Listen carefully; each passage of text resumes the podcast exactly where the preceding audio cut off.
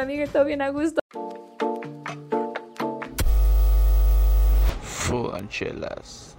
¿Qué onda, gente? Bienvenidos al capítulo número 19 de Fudanchelas. Muchas gracias por estarnos viendo. Mi nombre es Joel Aguilera. El día de hoy está con nosotros una gran, gran invitada. Esta invitada es Milusus, Uh, vocalista de Sibela, comediante de stand-up, actriz de teatro, conductora de TV. Es parte del podcast Limones y Melones. Hace streaming video- de videojuegos y vende menú los domingos. Con nosotros Oh. está Frida Araujo. ¿Qué onda? ¿Cómo andas? Hola, muchas gracias por invitarme, muy bien. Muchas gracias por venir. Este, sí, ya ando vendiendo menudo por si gustan ahí anotar mi número. Ser- Servicio a domicilio. Servicio, vendo de litro. Y también para fiestas, por si gustan, Un poco de todo. de tornabodas. Vamos a empezar, de hecho, con eso. ¿Cómo le haces para, para organizar tu tiempo? Andas Uy. haciendo de todo y a todas las horas. De hecho, ahorita vienes, como estábamos platicando, de, de- de grabar también en otro podcast. Sí, vengo de grabar otro podcast eh, que era un episodio más chiquito, entonces pues no fue tanto. Pero, ¿cómo le hago? Pues la verdad no sé. Em, lo que hago mucho es eh, acomodar mi semana, ¿no? El clásico, ¿no? Pues ya sé que esto lo divido en los días y si este día grabo o este día no. Ya acomodo, pero la verdad sí me tuve que a huevo hacer persona de mañanas. O sea, yo, si no me tocaba, yo podía despertar a las 12, 1 de la tarde, ¿no? Ya. Pero ahorita, si no empiezo desde temprano, no acabo. Pero, Entonces, pero eso de levantarte tarde fue por la escuela. ¿También estabas en la, en la tarde en la escuela? O... Sí, pues cuando podía tener clases en la, en la tarde, Mejor las metías mejor las metía en la tarde o este... Era mucho de, de darme siestas muy prolongadas, o sea, yo, ah, ya llegué de la escuela, déjame, me aviento una siestota y ahorita ya no tuve que... Yo nada más, yo creo que las siestas nada más podía en la secundaria. Uy, sí. Llegaba y luego bien jodido porque estaba jugando fútbol o lo que sea, Sí. o de entrenar boli. Y llegaba a la casa y sí moría totalmente, pero ya en la prepa ya no, ya no se pudo hacer nada. Ya no se pudo, sí. Poco a poco te vas quedando sin tiempo para echar hueva. Ajá. Y, y pues ya, o sea, sí trato de organizar mi tiempo, mis horas también, cada hora tiene algo que hacer. Pero si manejas literal una agenda y esta hora voy a ir aquí y esta hora voy acá, o todo te acuerdas, o cómo le- No, pues mm, regular, te digo, en la semana pongo qué voy a hacer de todo lo que hago Ajá. y luego el mismo día lo fracciono por horas. Pero bueno, un día antes digo, a ver qué tengo que hacer mañana. Ok, entonces me voy a levantar a esta hora y a esta hora voy a hacer esto y así, y así, y así. Y me pongo alarmas en el celular Ah. para no hacerme güey. Así, me pongo una alarma que dice, eh, si no estás haciendo esto, te estás haciendo güey. Y luego ya otra que dice, eh, ya, pásale a la otra actividad. O sea, Ajá. ya es momento de hacer lo otro. Entonces eso me ha ayudado. Todavía necesito mucha ayuda, sigo echando mucha hueva. TikTok es mi maldito... Esto Candy Crush de todos los... Es mi, conda- es mi Candy Crush totalmente. Pero, pero sí, sí, sí, pues... Pero hasta eso lo estás manejando bien porque tienes un chingo de proyectos por todos lados y en todos andas bien. Ay, pues ando bien, pero la verdad no ando como, como sé que podría andar. andar. O sea, sé que me, me iría mejor si no tirara tanta hueva. Entonces todavía me falta un poquito ser más estricta conmigo, pero sí, o sea, sí me mantengo. Ah, Ok. Entonces, ¿consideras tú que sería mejor no hacer, no tirar tanta hueva que dejar un proyecto a un lado para que te quede más tiempo? Totalmente. Prefieres mejor, me levanto a las pinches 3 de la mañana, pero Sí. vamos a darle. Sí, porque no me vas a mentir, eh, tú, tú piénsale, te la pasas chingón cuando tiras hueva, o sea, no cuando estás viendo una película, porque ver una película ya es estar haciendo estar algo, haciendo ¿no? algo. Cuando estás en TikTok así o cuando estás, no sé, contestando mensajes, tú dices, "Oh, qué bien me la estoy pasando. Esto me está haciendo fructífero en mi vida." No. Entonces, como que yo prefiero quitar una hora de bleh, estar scrolleando ahí en, en TikTok. Para estar cagando y que se te Sí, quedan las marcas en la rodilla, Sí, que ya te quedas ahí atorado. Ya cuando, cuando ves eso ya te das cuenta, ya me pasé de Sí, lanza. ándale, prefiero durar menos tiempo en el baño y hacer más de lo que me gusta, ¿no? Pero pues, tampoco se puede tanto, te digo, en eso estoy trabajando para, para, Para poder, ir mejorando, ir mejorando. sí, optimizar mi tiempo. Ok. ¿Eres vocalista de Sibela?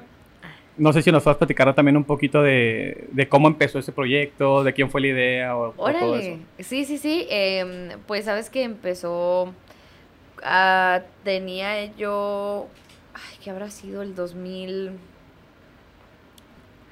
Creo que era como por ahí del 2015. Ujú. eh, estábamos bien chiquitos y eh, ya tenía yo desde la secundaria con un compa que es guitarrista y me invitó a su banda a ser corista y se... Entonces que entran y salen músicos y terminamos el que ahorita es el baterista de Sibela, que es Carlo, ya él, el guitarrista principal, y yo. Y ya él conocía a más músicos, ¿no? De, de en ese tiempo que estaba en la iglesia, que estaba en no sé qué otras partes, se trajo a los dos demás compitas y empezamos a nada más a tocar como para seguir tocando. No, no teníamos como en sí un propósito. Simplemente éramos músicos que queríamos seguir haciendo algo. Pero, pero ¿qué música tocaban o qué? Al principio traíamos covers de Franz Ferdinand, de Ajá. este, ay, ¿qué, qué otros, este, The Strokes, claro, a huevo. Entonces, puro de ese indie, así, ¿no? Rockerillo. Y un día nos aventamos así ensayando, dijimos, ah, pues vamos a aventarnos un jam. Un jam entre los músicos, pues es, alguien empieza a improvisar algo y todos los demás lo, lo Se van metiendo, siguen. lo van siguiendo. Sí, todo es improvisado. Entonces, a partir de darnos la oportunidad de hacer ese jam, sale nuestra primera canción. Y ya, ¿no? Pues decidimos seguir dándole y metiéndole. Y de pronto se convirtió en una banda donde. donde todo era mm, justo lo que nadie pensó que iba a llegar a ser, pero todos lo amamos. Entonces, este. Como que cada quien también le metió lo suyo. Por ejemplo, eh, yo estoy muy influenciada por el jazz, por el blues, por los boleros. ¿Sí? Y tenemos un compa, uno de los guitarristas, el guitarrista principal y el secundario, les gusta el, el metal. Y al baterista le encanta el happy punk este, y el Tenía- punk. tenían de todo, pues De ahí. todo, este, el bajista antes tocaba en una banda que era norteña. Entonces todos le metimos un poquito de nuestra influencia y se hizo Sibela, ¿no? Se hizo la, la música de Sibela Que, que... que tengo entendido que antes se llamaban Just for Fun. Just for fun, mira, qué detalle, wow, sí. En Just for Fun, ¿qué, ¿cómo funcionaba todo? ¿Que era, eran los mismos? Precisamente era cuando al principio nos juntábamos nada más para, para cotorrear y teníamos puros covers. Pues, ah, pues nomás lo hacemos por, por divertirnos, ¿no? Ujú. Just for fun, que después se convirtió en Yo Fofo, ¿no? Pero ya eso no se lo, se lo decíamos a la raza, pero ya nomás, ah, ¿qué? Yo Fofo, ¿qué? Simón, Yo Fofo. Este, pero sí, mira qué, qué dato tan viejo. Y, y sí, eso eran covers y ya después pues nos formalizamos a, a Sibela. Y luego también crearon un nuevo género de música que es el Mexabilly. Uy, ¿sabes qué? Tengo miedo que por ahí alguien diga, no, no lo crearon, ustedes En son... Juárez ustedes lo crearon. Sí, pues en Juárez, ponle. Y, Este, y- sí. y cómo se lee también el nombre del género, el, el- ya entendí por decir el concepto que dices de que cada quien tenía un tipo de música que le gusta eh, separado y llegas y los juntas, pues obviamente se hace un, un desmadre bien sí, hecho. O hay, sea, hay un licuadillo de Sí. algo.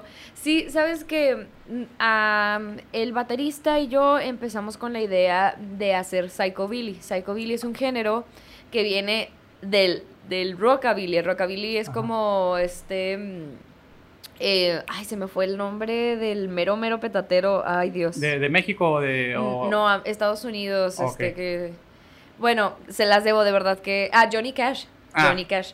Johnny Cash eh, toca rockabilly, que es este como blues con country. Ajá. De ahí se lo roban y lo combinan con punk por ahí de los 80s y se hace el psychobilly, que eh, tiene este estilo medio ron- rock and roll con punk. Ok. Y, Ah, y todavía mantiene el tun tun tun tun tun turu, tun turu, tun turun. Entonces se hace medio punk, ¿no? Y la verdad es una combinación muy, muy, muy buena. Por ejemplo, am, hay una banda que se llama am, Tiger Army. Ok. Tiger Army, sí, creo que sí. Y son muy buenos también en, en ese género. Y de ahí nosotros, el baterista y yo teníamos la idea de hacer algo que fuera psychobilly, algo más punk y, y así. Y sale él con un ritmo y de pronto el que es más mexa le mete más rollo mexa. Entonces hacemos una combinación del psychobilly con mexicano, con canción, música mexicana tradicional. Entonces tiene un poco de ritmo norteño en vez del clásico ritmo de, de, como te decía, como rock and roll que Ajá. es en el psychobilly. sí, Este, meten no la sé, base de como de mexicano de la para... norteña. Ok. Tun, tu, tu, tun, tu, tu, tun, o tun, ta, tun, ta, ta, tun, ta, ta. Bueno, pues el clásico es el mismo. Este, y le metemos un poquito de mexicano, le metemos un poquito de blues, un poquito de jazz, y se hace un revoltijo que dijimos, no, esto ya no es psychobilly. esto no es psychobilly, y si el psychobilly se lo robó del rockabilly, porque nosotros no hacemos nuestro billy, y pues entonces le pusimos mexabilly. Mexabilly. De ahí salió. Sí, de ahí salió. ¿Cuál, cuál fue tu sentimiento por decir tuyo y, y cómo lo platicaron en cuestión de la banda? De, de esto mismo, de estar tocando, no sé, en el garage, en la casa de un compa, en donde sea, y estarse escuchando como que, ah, se escucha suave, ah, se escucha suave. Y luego cuando sacaron la primera canción que fue la de Eva, Ujú. siguieron toda tocando, tocando, tocando, hasta que ya llegó la oportunidad de que pudieron grabar su primera canción. Sí. O sea, ya escucharte, no sé, en los audífonos, estar así, ¿cómo- Ujú. ¿cuál fue su sentimiento? Ay, pues la verdad, la primera, primera vez que, que grabamos no me generó ese sentimiento porque lo hicimos con una persona que tenía muy mala calidad en audio y trabajo y todo. Pero la primera vez que nosotros formalizamos y fuimos a un estudio de grabación por nuestra cuenta, me sentí como muy realizada, como a pesar de, de ser sueños que a lo mejor muchos pensarían que son muy simples para un músico, ¿no? Que sacar tu primer disco, que cualquiera, ni- no necesitas ser un famoso para sacar un disco. La verdad yo me sentía muy realizada, jamás pensé, yo, co- como te digo, empezamos con Just for Fun, ¿no? Y, y jamás pensamos que íbamos a escribir canciones y que de- a esas canciones le iba a gustar a la gente y que le iba a gustar suficiente a la gente como para querer un disco y nosotros íbamos a tener el dinero para estar ahí, ¿no? Entonces esta cadena de cosas y de pronto verlo ahí y decir, wow, o sea, sí se puede, sí se puede, ¿no? Si le echas ganas, si, si te comprometes, sí se puede hacer esto y a lo mejor no somos famosos, no sabemos si esta canción va a llegar a, no sé, miles de personas, pero ya está hecho, nuestro jale ya está hecho. ¿no? Ya se hizo. Sí, esto, esto fue una sensación muy bonita. ¿Cómo es crear una canción desde cero ahí en Cibela? O sea, tú llegas, no sé, ya escribí esta letra, póngale la música. O está un, no sé, guitarrista así como dices, improvisando algo y se mete el baterista y se van metiendo todo. ¿Cómo funciona? Ajá. Sabes que con nosotros es como caiga, o sea, alguien a veces trae un ritmo y alguien se le une y luego yo hago la letra. Eso sí, estoy encargada yo de las letras del, de Cibela. Pero sí hay mucha retroalimentación por parte de la banda en general, ¿no? Como aquí métele esto, ponle esta palabra, o habla de esto, ¿no? Una historia que, que diga esto. Pero no, Eh, no tienen una persona que siempre es la que empieza a... No. con la canción. Cualquiera puede llegar con, Sí. con una idea y ya entre todos van con lluvia de ideas. Ajá, sí, cualquiera puede llegar con una idea y decir, miren, hice esto, vamos a ver si funciona, ¿no? Y muchas veces pasa que ya lo estamos haciendo, estamos tratando de, de meterle y así, y decimos, no, no, no, no, no está saliendo. A ver, la base estaba chida, vamos a usarla en otra cosa. Vamos a quitarle todo y empezamos ajá, otra vez. Empezamos otra vez, o de repente sale una rola y lo, ah, mira, le podemos poner esto que habías hecho la otra vez. Y así también a veces yo llego con letras ya hechas, con, con ritmitos muy simples y ellos se avientan toda la magia de la música, ¿no? Entonces damos mucha libertad a que quien quiera llegue con lo que guste y se trabaja.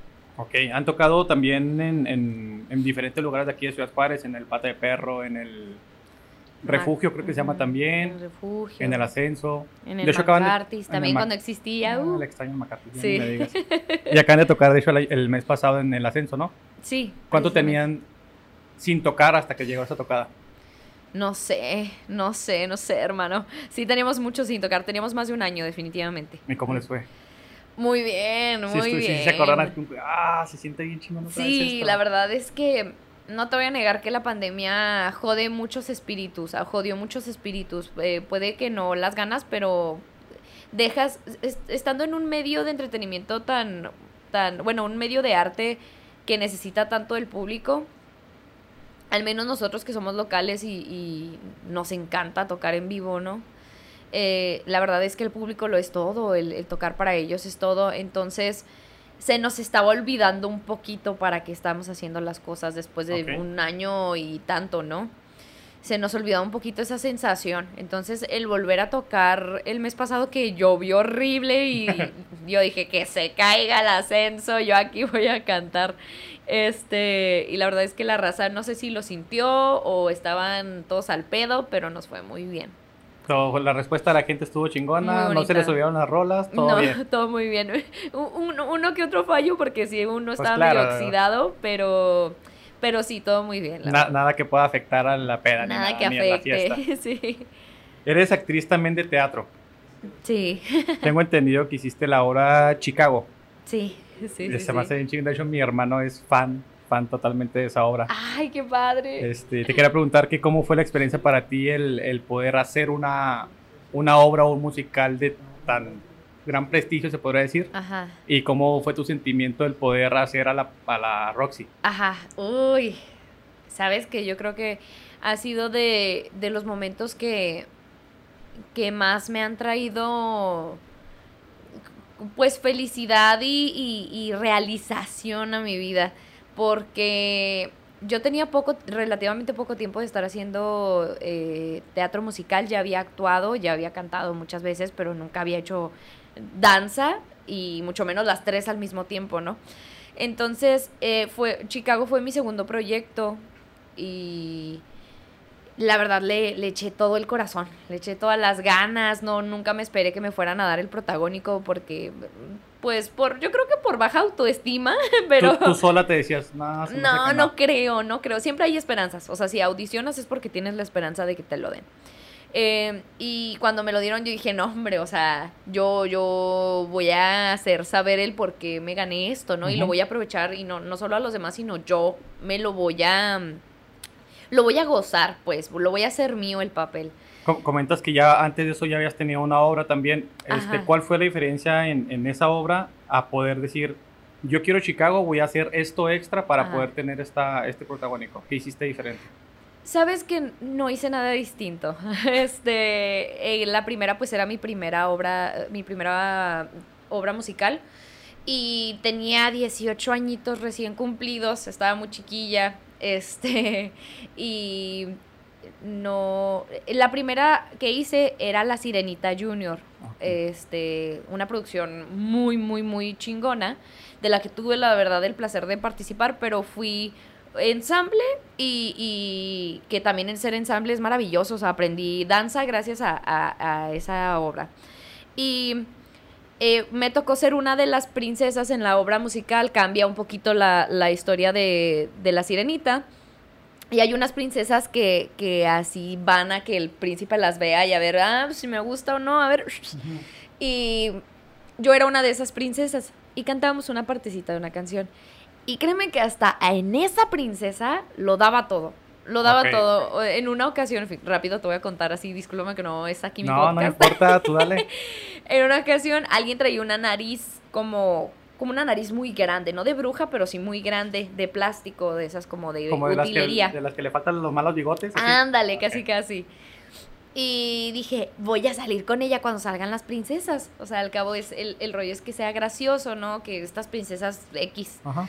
Y le pregunté al director de, de actuación qué le parecía, ¿no? Me dijo, sí, tú sal, tú sal con ella, porque no le habíamos dicho al director general. Este, me dice, no, sí, sal con ella. Y yo salí con la nariz y todas así, como, porque la verdad en el teatro el ego está fuerte. Entonces todas las chavas se quedaron como de, ay, ¿por qué vas a hacer eso? O sea, porque vas a salir a escena, tu único momento, que eres ensamble y te, dieron un poquito de luz. Y vas a salir Y vas a salir con una nariz, güey, yo, Simón. Ah, huevo que sí. Y la verdad es que eh, me fue muy bien, se rieron y, y ya, se acabó, ¿no? Fue una bonita experiencia. Pero la verdad es que no importa si eres pez número dos o si eres la protagonista, si lo das todo, es, es, este, es por, porque amas, ¿no? Porque amas lo que estás Te haciendo. gusta lo que estás haciendo. Y no, ajá, y no porque, ay, yo quería ser el protagonista o yo quería ser famoso. Pues no, el, el punto es hacer lo que te Si te, gusta. si te toca hacer el árbol, tienes que ser el mejor árbol que está ahí. Sí, es, es que disfrutes lo que estás haciendo. Si no lo disfrutas, pues ¿para qué lo haces? ¿no? ¿Cuál fue tu canción favorita de la obra y por qué fue Cell Block Tango? Ah, oye, es muy buena, es muy buena. Este, mi canción favorita de la obra. Ay, creo que es una donde Roxy está ya como, como sa- sabe que perdió ya la batalla porque ya todo mundo vio que era una mentirosa, una falsa y de pronto salió una nueva asesina más, más sabrosona y ella se ve que ya perdió el foco, ¿no? Entonces, ella está cantando como de, no mames, o sea, no es gracioso que, que, que lo das todo, ¿no? Y que la gente de todas maneras te hace mierda, no es gracioso, o sea, isn't it fun? Me acuerdo que así iba en inglés y no sé ni por qué, porque ni, ni me la sé en inglés, pero, pero sí, o sea, no, es, no, no te parece gracioso. Y termina, empieza como, como muy dolida y termina muy lograda, muy realizada, porque a la mitad de la canción en adelante se da cuenta que puede hacer algo a su favor. Entonces, el cambiar de rabia, tristeza de que la gente te hizo mierda y te escupió a cambiar a me la van a pelar todos fue difícil y fue una canción que a lo mejor en el musical no importaba mucho, pero para mí fue Tú dijiste, esta rola. sí, y batallé para lograrla. La verdad, el director sí me decía mucho, no, es que quiero que se note más aquí, acá.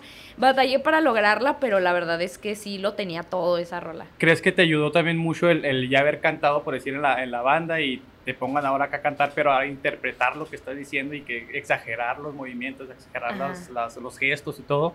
Sabes que al revés el estar en Chicago me ayudó mucho a sacar mi poder en Sibela. Porque yo antes de Chicago no cantaba con el diafragma, por así decirlo, no cantaba, no tenía mucha potencia en la voz, cantaba muy bajito.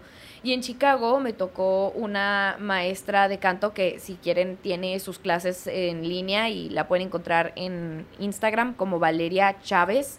Eh, o síganme en mis redes y ahí les paso, de verdad, excelente maestra. Yo a partir de ella canté distinto ya para toda mi vida. O sea, yo dije, wow, no sabía que tenía esta potencia. Entonces, búsquenme y yo les paso el dato. De hecho, hasta, hasta en Facebook, no sé si viste que un, compa, el hijo de Marta, este, volada comentó, no manches, esta morra tiene una vocesota bien cabrona. Porque sí, o sea, sí se ve el, potencial de, cómo levanta la voz, bien chido. Muchas gracias, muchas gracias. Pues sí, fue a partir de Chicago y Chicago me dio la fuerza, la seguridad para yo decir, oh, yo quiero cantar así en todas partes y lo fui a meter así, ¿vela? Y hubo un momento dentro de la obra que tú dijiste, no mames, estoy haciendo esta obra, de qué vergas, estoy bien emocionada porque no, no, no, me la creo que estoy aquí.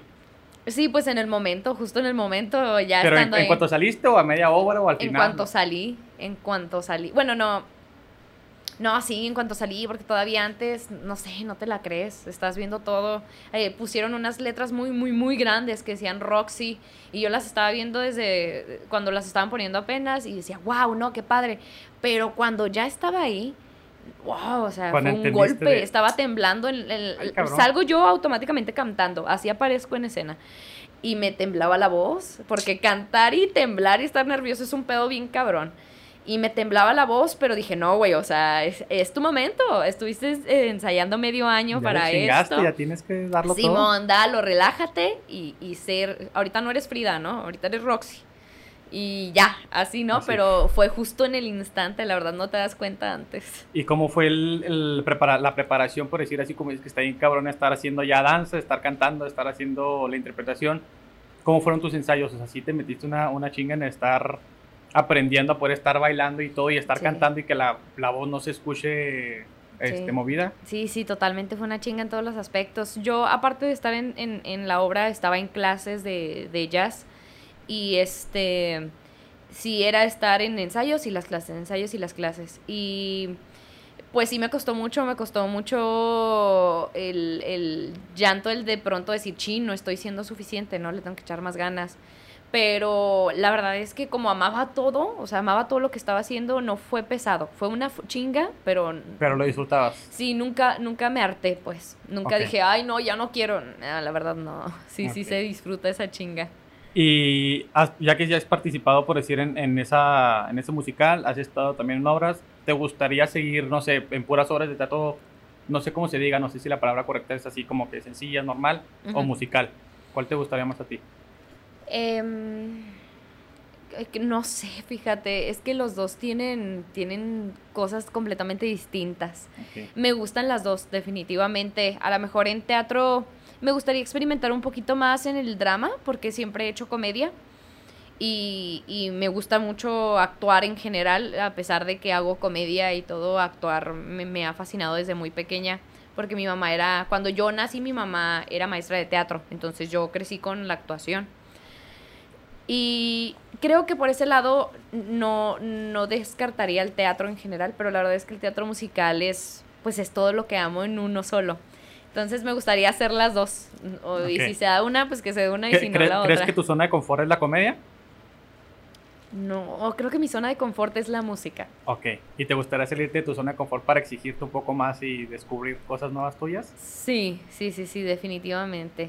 Ok. Porque la verdad, en ninguna parte me siento como cantando. O sea, cantando mi rola, sobre todo con Sibela.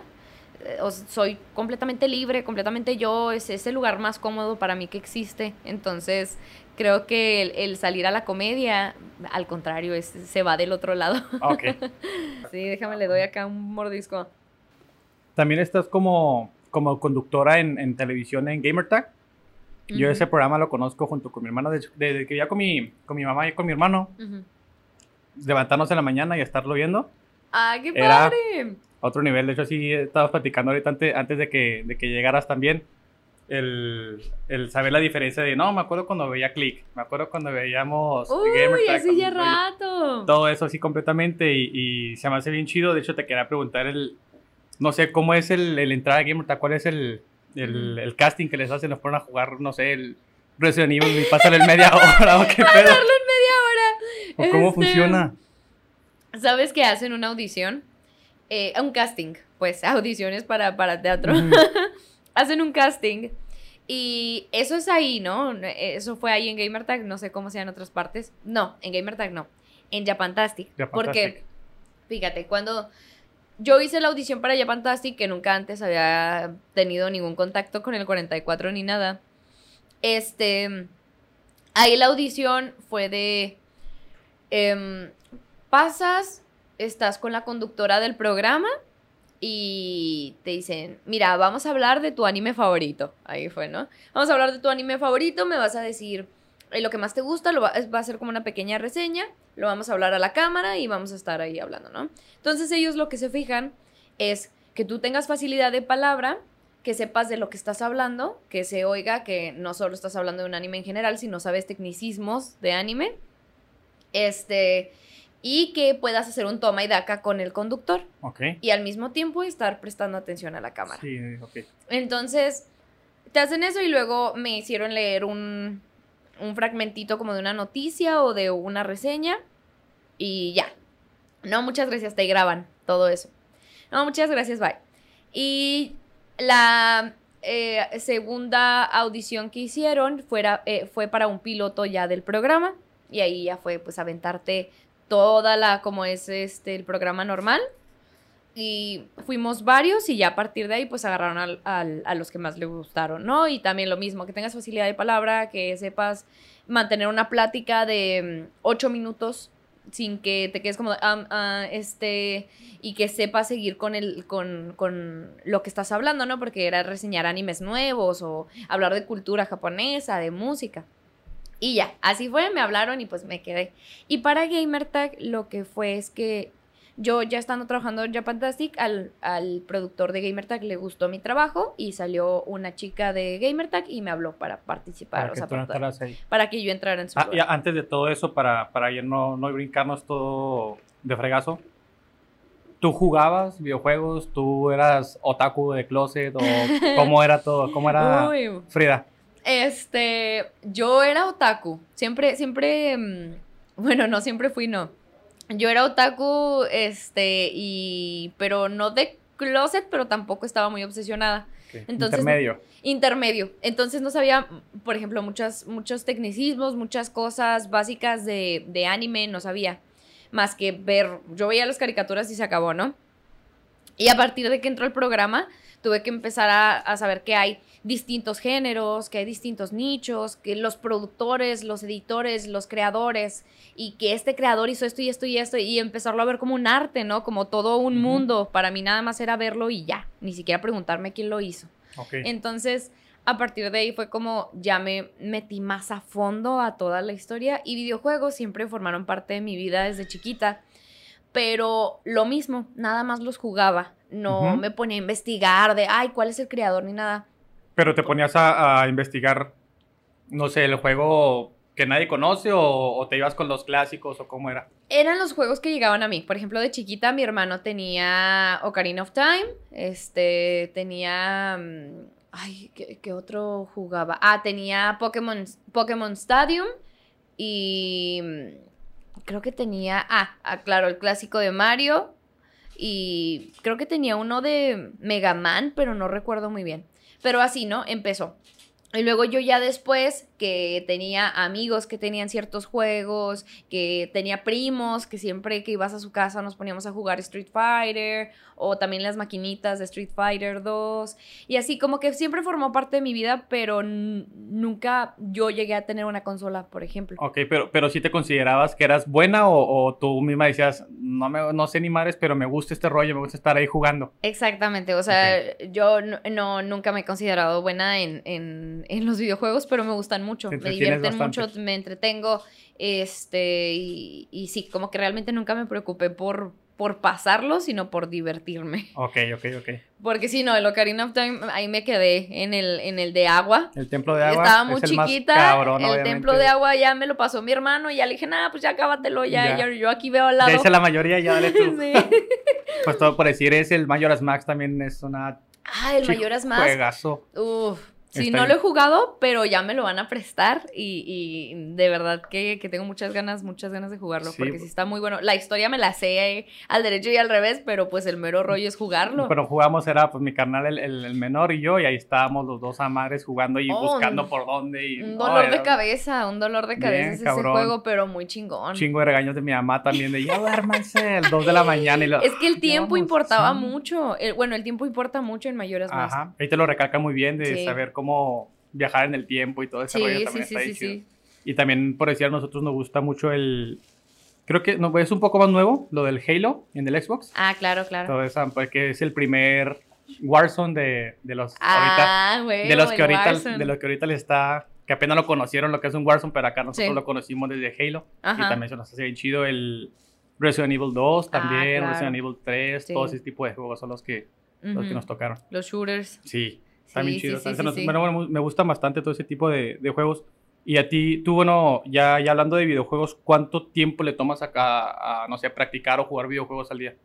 Sabes que muy poco, debería de jugar más, o, mm, debería, pero ¿sabes qué pasa? Que cada vez que juego no le puedo dedicar una hora no le puedo dedicar ni siquiera dos horas, necesito sentarme horas a pasar un juego y te picas, o sea, no es como de, ah, voy a media hora antes de ir al trabajo, no, ni de pedo. No, si te pones es quedarte ahí un rato. Sí, es quedarte y aplastarte. Y la verdad no tengo tiempo para eso, no tengo tiempo para aplastarme un rato y las veces que lo he hecho, sí es de chingada madre, ya se me hizo tarde para esto, entonces, la verdad paso más tiempo estudiando y hablando de videojuegos que jugándolos. Lamentablemente eso es mucho parte de, un, este, eh, bueno, pues de alguien que habla de videojuegos. Ok, ahorita que ya estás hablando de videojuegos, o sea, el, hablar de videojuegos, ¿en qué clase les dan el, poder cambiar la voz para hablar como... Ah,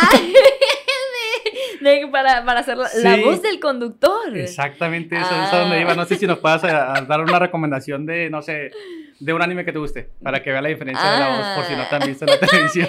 ¿Sabes que Siento que yo, creo que la voz que ya estoy haciendo, creo, pero no sé. Pero sabes que ahorita estoy siendo la voz de las, de las reseñas de Gamertag, Ajá. de todas las cápsulas, entonces ahí sí hago una voz completamente distinta, es la voz de Gamertag, no soy yo. Ok. Entonces ahí sí hago una voz muy distinta. ¿Y practicaste para ese rollo o...? No, pues la cambio un poquito, creo que es parte de, de ser comediante, parte de, de ser cantante el saber cómo manejar y modular tu voz y hacer distintas voces. ¿Cómo invitarías a alguien a jugar Among Us? Among Us. Uy, no sé. Es Con esa voz. ¿Están hartos de pasar tanto tiempo aburridos en su casa? Ay, bueno, pues ahora puedes invitar a tus amigos sin tener que salir de ahí. Among Us es el nuevo juego, gratuito por cierto, que pasarás horas de diversión con tus amigos engañándonos, que sepas que eres un maldito Troan. No, Algo así. Si lo escucharas aquí, güey, te quedas de, no mames, está bien chingón la neta. No sé si nos puedas recomendar o una un anime o un videojuego de terror, uno de amor, de suspenso o de investigación. Uh. Y un futurista o postapocalíptico. Uy, animes todos, videojuegos también, pero, pero por, por ser corazón de anime, pues sí, este, a ver. Terror. El, terror. puede ser, em, ay, anime de terror. Ay, es que hay, hay muchos. ¿Sabes que Creo que Another puede ser uno Es, es, un anime donde, bueno, es que creo que es también más ciencia, más ciencia ficción, un poquito de eso. Pero bueno, para no retrasarnos tanto, este, Another es uno de ellos. Este, está muy, muy, muy bien hecho y, y es así como un estilo de destino final, pero bien estructurado.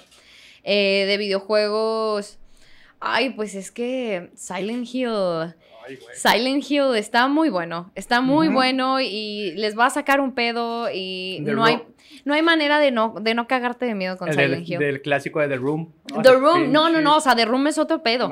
The Room es otro pedo, definitivamente. ¿Cuánto jugaron con audífonos, luces apagadas? Los, no, no, no, ahí lo tienes. Este, ¿y lo que sigue? Ah, no sé, de amor, romance o algo ah, amor, romance. Este, Orange. Orange es un anime muy bueno de amor que este es un poco de viaje en el tiempo. Está buenísimo, buenísimo, buenísimo. Este mm, sí, sí. De suspenso. Habla de depresión. De suspenso. O eh, investigación, así que te tenga acá metido en la. Uf. Este. Mm, de investigación. Es que hay, hay varios. Está. Bueno, el clásico Dead Note, pero sé que todos conocen Dead Note. Está también Psychopass. Psychopass habla como de tanto policíaco como de un asesino serial, como futurista. Está muy, muy bueno y está ahí en Netflix. Este. Eh, ¿Qué otros? A ver. Esa, esa, bueno, Kinkis, esa que acabas de decir no se trata de a ver si no me equivoco, es que me la platicó mi primo, el que está acá abajo, de hecho. Sí, sí. Que se trata, o no sé si no puedo una reseña, para si me puedo acordar un poquito de qué más se trata esa. Es, es, eh, tienen unas armas que si, te que si las apuntan a ti, te detecta si eres malo o no, o eres propenso a cometer algún delito antes de que lo cometas. ajá, que según te dicen si eres, si vas a ser asesino en serio o no vas a ser asesino en serio. Ajá. Y si eres, te mata al instante. Ok, sí, ya sé No te dan oportunidad de hacer el crimen. Sí, me, la recomendó también mi primo. Está muy buena. Que verla, güey. Si te gusta Death tienes que ver esta y te va a sacar todos los capítulos bien metidos sí, también. Sí, sí, está muy, muy, muy buena esa. ¿Y de futurista o posapocalíptico? Bueno, ese, ese es un futurista posapocalíptico. Evangelion siempre es muy, muy bueno. Este. Mm, ¿Qué otra posapocalipsis? Este. Mm, mm, ay. Es que sabes que así sacarlo al instante se me dificulta, pero hay muchos muy buenos. Este. Creo que ahí hay otro en Netflix que también habla del posapocalipsis. Eh, no recuerdo cómo se llama, pero así salen atrás los este, edificios destruidos y unos monos enfrente, ahí lo van a ver. También ese es bueno, pero la verdad no lo terminé, pero sé que es, sé que sé que es bastante bueno. No sé, no sé, sabría, no sabría darte otro nombre en específico, pero creo que Evangelion posapocalíptico lo tiene todo. Y ahí está en Netflix, luego, luego, el doblaje es bastante bueno y Shinji no es tan malo como parece. Véalo en, español castellano. castellano, no, no, el español latino está muy bueno, la verdad, sí está muy bien doblado. Y no pongan el otro. sí, sí, sí. Tú, eh, así como comentas, si estudias literal, te dan un guion de lo que vas a ver la, la semana o al día o cómo funciona el estar estudiando para, para el capítulo, porque vemos nosotros los, las cápsulas y te clavas bien cabrón porque saben de todo, así completamente de, pues todo el tema, en realidad, del videojuego, Del, del, anime que están hablando. ¿Qué tanto te meten, se meten a estudiar de lo que están hablando ahí? La verdad, eh, pues casi completamente. Eh, nos dan una guía del programa. Este, tal día vamos a grabar, no sé, tres programas. Entonces, cada guía tiene sus segmentos. Y depende del segmento, pues tú estudias, ¿no? Por ejemplo, hay de anime, de cultura, de videojuegos, de series, de cómics. Eh, hay de distintos, ¿no? Entonces, en cómics vamos a hablar de tal cómic, en videojuegos este y en anime tal. Entonces tú te metes a investigarlo, si puedes jugarlo, si puedes verlo, si puedes este mm, ver gameplays, o sea, de todas las formas posibles que te puedas llenar, empapar de ese tema, con eso. Y ya pues vamos y hablamos de él.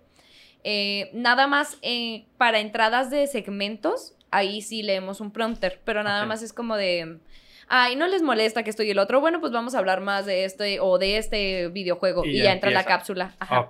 Pero nuestra opinión, pues ya tenemos que estudiar los temas, saber bien de qué trata, quién lo hizo, este, qué puedes aportar a él y todo eso y ya. ¿Sí te gusta hacer todo lo de los cosplay y todo ese rollo o tú no eres de ese de que te gusta estar disfrazándote? Ajá, la, neta a mí sí me gusta mucho el cosplay, pero nunca he hecho. O sea, nunca he hecho porque es muy caro y es de mucha mano de obra. Entonces, este, sí, no hay ni el tiempo ni la habilidad, la verdad, no, no, no sé hacer mucho cosas a mano, eh, manualidades, pero sí me gusta mucho, mucho, mucho, es, me- es muy llamativo, la verdad le meten mucho trabajo, mucho esfuerzo. Es el Disney de los grandes. de- Ándale. No Ya cuando ves a todos.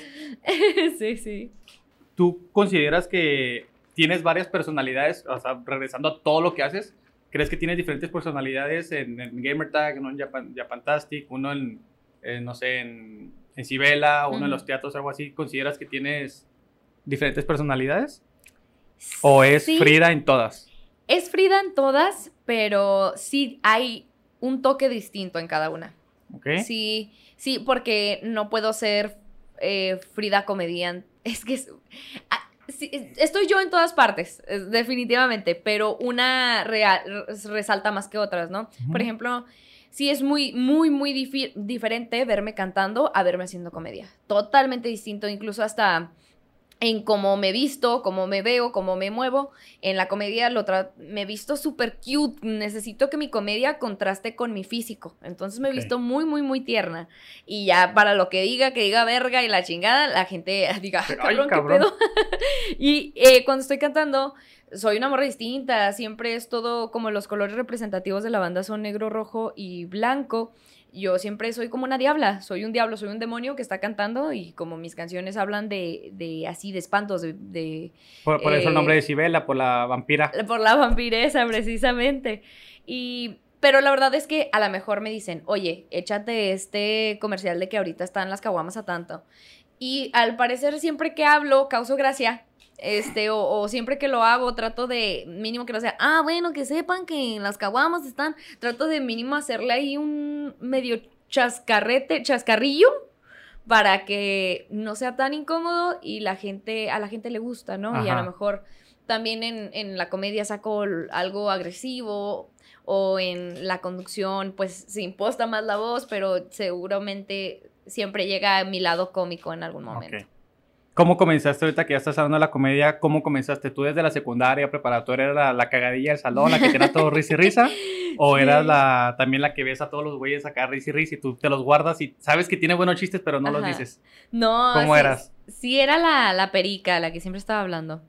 Este, y sí, el clásico de, ay, qué graciosa eres, ya deberías de hacer comedia, deberías de hacer stand-up. Siempre fui la, la pendeja del grupo, ¿no? Y, y yo decía, o sea, yo, a mí siempre me gustó mucho hacer reír a mis compas.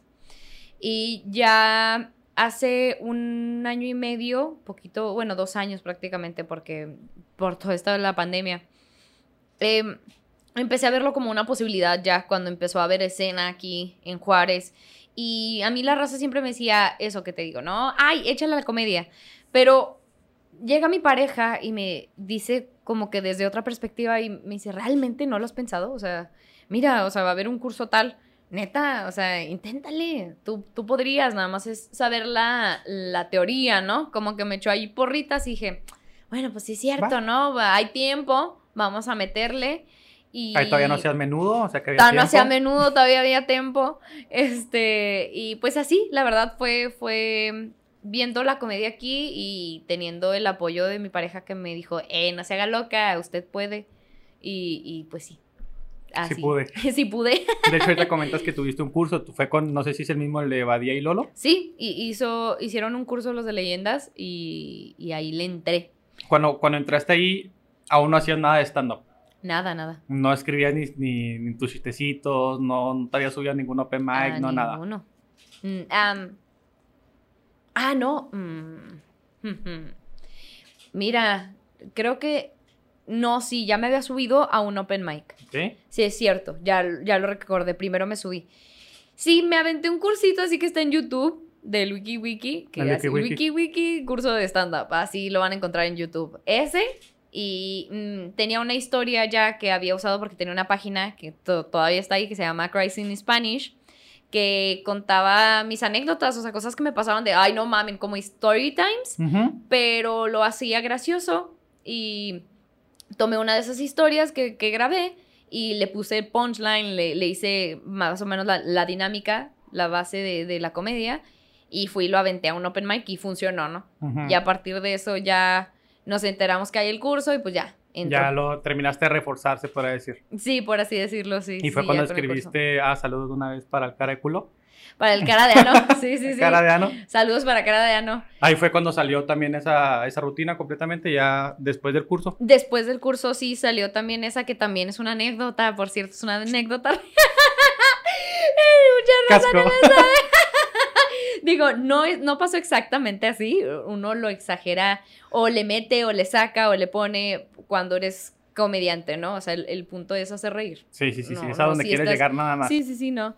Entonces, eh, tiene algunos detalles que no son reales, pero sí, lo saqué de una anécdota. Entonces, creo que mis ganas de ser comediante es de que, ay, me pasan muchas mamadas y tengo una forma muy graciosa de contarlas. Pues voy a usarlas, ¿no? Ya me pasaron, lo mejor que puedo hacer de eso es que me paguen por hacer reír a la raza. Claro que sí, es lo mejor. sí. Y, y, cuando te estás escribiendo tus, tus rutinas, ¿hay un tallereo entre varios comediantes o eres tú y, no sé, tú y tu mamá, tú y tus amigos o cómo funciona el, el, el poder escribir tu rutina? Pues depende mucho, depende mucho de la raza. y raza que no, que no le pasa nada a nadie. Em, yo me escribo yo sola y luego se lo paso a, mi mejor amigo que es comediante y luego se lo paso a mi pareja que también este mi novio ahí medio le sabe, ¿no? Y sé que eh, conoce mi comedia, ¿no? Y me puede dar ahí un, su perspectiva. Se lo paso a algunos compas que yo sé que me pueden dar una retroalimentación y así de pronto hay un tallereo, pues también la aviento, ¿no? Como que me, abro a las posibilidades. Ok. Pero, pero sí tengo como mi, gente base a la que se lo mando y le pregunto. Sí, ¿Sabes que si está chido, si suena chido, te dio risa? ¿Qué onda? O también sabes que, hago mucho, que bajándome del Open, eh, si alguien tiene alguien que es algo que decirme, que cómo arreglar algo, algún chiste o algo, también siempre lo apunto y lo meto y lo pruebo. Este, ¿Algún consejo que tengas antes de pasar a, a, la sección de preguntas de la gente? ¿Algún consejo que le quieras dar a cualquier persona, no sé, que quiera dedicarse a la cantada, al stand-up, al teatro? a aventarse un proyecto para, generalizarlo. Em, pues no tengan expectativas, no de que, no de que no tengan sueños, eh, simplemente no hagan algo para llegar a alguna parte. O sea, yo no estoy haciendo esto para ser famoso haz esto, haz, haz, lo que vas a hacer porque te, te, gusta y lo amas para que puedas amar el proceso, ¿no? Para que mientras lo estés haciendo, no tengas que llegar a ninguna parte porque tú ya estás realizado haciéndolo. No importa si llegas. Lo estás disfrutando ya. Sí, ándale, ya lo estás haciendo. Es, es, algo como que yo me pongo mucho y me costó mucho llegar ahí. El, no importa si ahorita no te conocen en todo México, no importa si ahorita no conocen a tu banda, no importa nada. Tú ya estás haciendo lo que te gusta, sé feliz haciéndolo y hazlo bien y seguramente a alguna parte vas a llegar. Ya. ¿Y escucharon, gente? No mames. Hágalo. Vamos a pasar a la sesión de preguntas. La primera pregunta nos la mandó Daniela Palomino. Órale, órale. Dice, ¿cómo encontraste esa confianza para llegar al éxito? Ay, pues no, no, la encontré en el camino. la encontré en el camino, te digo, echándole ganas y, y dándome cuenta que si me gustaba hacerlo, tenía que darlo todo, sino para qué. Y, en el camino, en los tropiezos, en, las decisiones, en todo eso, te vas agarrando fuerza para poco a poco irle dando más. La siguiente la mandó el Adrián, el de mi otro usuario está demasiado largo. Un saludo, Adrián. ah, sí. Dice, ¿qué objetivo tienes en cada uno de tus proyectos? Eh, pues eso, amarlo, disfrutarlo. Eh, al principio, obviamente, no te voy a negar, o sea, obviamente tengo sueños de ser la, de las mejores comediantes mujeres en México, ¿no? Pero la verdad es que no, ahorita no hay metas, ahorita no hay nada. Si, si haciendo lo que hago ahorita y metiéndole y echándole eh, vienen las cosas, pues ah, eso ya es para mí estar realizada. Ok. Esta la mandó Kevin Gómez. Dice, ¿Cómo sentiste tu cambio en la transición de conductora a comediante y cantante? Eh, complicado, complicado porque siempre trata de entrar una en otra, eh, cuando todavía no tienes bien las divisiones y de cómo vas a hacer en una y en otra. Eh, en la comedia me ha costado mucho dejar la actuación y no que no se pueda actuar, sino que siento que a veces me olvido del público como lo haría en un teatro a veces no hago mucho contacto visual o a veces en, este, en el programa eh, perdón, en la comedia, quiero ser un poquito como en el programa. Entonces me ha costado un poquito, pero le doy su propio brillo a cada una y creo que eso me ha ayudado a que sea cada, cada cosa con su cada cual.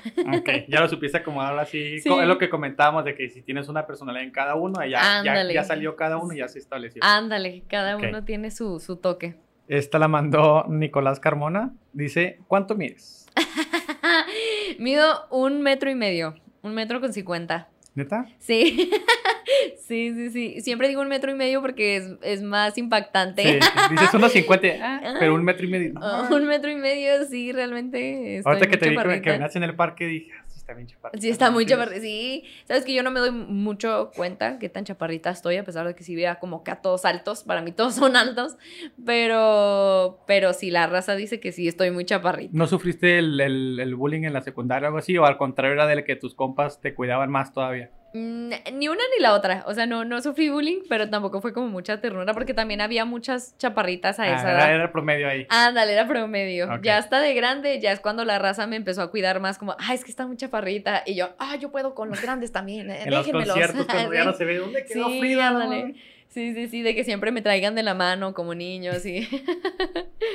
Y la última pregunta es de aquí del podcast. El podcast se llama Food and Chelas. Claro, No sé si nos puedes recomendar algún lugar de comida o contarnos alguna anécdota, o las dos, no importa, alguna anécdota de alguna borrachera que te haya pasado. Ah, de hecho ahorita no estamos tomando porque nos acabamos de vacunar. Ah. Estamos aquí tomando agüita, agüita frescas. Agüitas frescas. Agua de horchata es vida.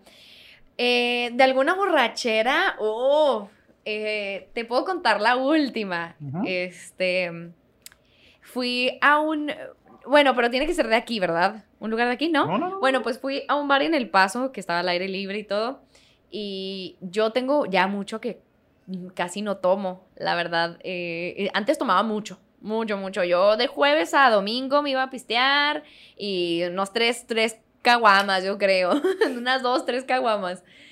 Pero la pandemia y todo eso, pues tengo mucho, mucho sin tomar y, si tomo, me tomo una cervecita. Entonces salí en el paso con mi mejor amiga y un amigo y me estaba tomando esas latitas como de agua mineral con alcohol. Pero son, son desgraciadas, son unas hijas de la chingada. Son traicioneras. Están traicioneras. Y no mames, o sea, me puse una peda que hace un chingo. O sea, nosotras habíamos cruzado el puente caminando con nuestro amigo y todo, no íbamos solas, ¿no? Pero nos recogió, nos recogieron del otro lado y luego íbamos a regresar igual, nos iban a recoger del otro lado. Yo, o sea, sí, para mí una imagen en el, en el, este, en el bar, otra imagen ya estando en la casa de mi amiga. O sea, yo no sé cómo cruzamos el, yo no me acuerdo de cruzar el, puente caminando, todo el puente qué te caminando. De chingazo qué? No, pues no sé, mira, no me acuerdo. Pero yo estaba ahí bailando con mi amiga y todo bien a gusto y me las tomé y ya tenía mucho sin tomar. Te digo, me tomé yo creo que como unas 3, 4, o sea, ni siquiera me tomé tantas. Con eso se borró Con esas ¿no? Ya de señora al día siguiente, ay, así de veras, no, ya no me vuelve a pasar esto. Ya no estoy para estas cosas. ya no estoy para estas cosas. Sí, ¿no? Y un lugar aquí eh, que les puedo recomendar se llama... Eh, Culi aguachiles culichis o mariscos culichis. Está sobre la, la em, ay, ¿cómo se llama? Está Gilotepec. Está sobre la Gilotepec culichis, así se llaman. Mariscos culichis o eh, aguachiles culichis. Ahí el aguachile, hijo de su pinche está. ¿Viene su molcajete y todo? En su molcajete, buenísimo. Y ellos, pues, son, son culichis, ¿no? Los, los dueños, los que lo preparan. No, hombre, no. Buenísimo, buenísimo. Está, está para vamos a tener que ir allá a probarlo para un capítulo aquí, de hecho. Sí, sí, sí, por favor, van a ver, de mí se van a acordar. De mí se van a acordar, está buenísimo. sí, sí, sí. bueno, pues Frida, muchas gracias por haber venido. Ah, muchas gracias por este, invitarme. Cualquier cosa que quieras es tu espacio al que quieras anunciar, algún evento, la televisión, lo que sea, no importa. Claro, eh, ¿cuándo sale este podcast? Este viernes. Este viernes. Ah, ok, sí, mira, vamos a tener un show de stand-up, eh, el primer show después de mucho, mucho tiempo, ya años, eh, de, de, puras morras comediantes, porque éramos dos antes nada más, en todo Juárez, dos morras comediantes. Y ahorita ya somos tres. Ya, ya somos más. ya somos cuatro, ya somos cuatro. Entonces vamos a hacer un show de, de morritas. Este, la entrada cuesta 100 pesos. En vatos y morras entran, no se preocupen. Eh, en el Hungry Brothers de la raza. Ajá. El miércoles 28. De julio. Ok. Eh, vayan, se va a poner muy bueno, neta. Estamos muy Sí. cagadas de risa, no nos discriminen por ser morras. Este, neta. y, y pues nada, de- pásense a mi podcast. eh, mm, se llama Limones y Melones, como lo dijiste al principio. Estén ahí al pendiente de la banda Cibela, de mis redes sociales, como Frida Araujo F. Y pues ahí les publico todo, todo lo que hago. Perfecto. Bueno, una vez más, Frida, muchas gracias. Y gente, eh, gracias por estarnos viendo. No se olviden compartir el capítulo, no olviden darle a la campanita, suscribirse y ya se la saben. En la parte de abajo todo lo que quieran comentar, recomendarnos algún lugar de comida. Y pues nada, muchas gracias por haber Gracias. venido. Espero que te haya gustado los elotes. Ya no sí, dijimos nada, bien buenísimo, no, estaba Vean- muy bueno. Vean el desmadre que traemos una chilindrina. Señora chilindrina, ¿eh? Nunca había visto una Gigante. chilindrina tan, tan bien Chilindrina, tosti- preparada. Tostitos preparados, elotes, aguas frescas. Muy rico. Bye. Adiós. Ay, güey.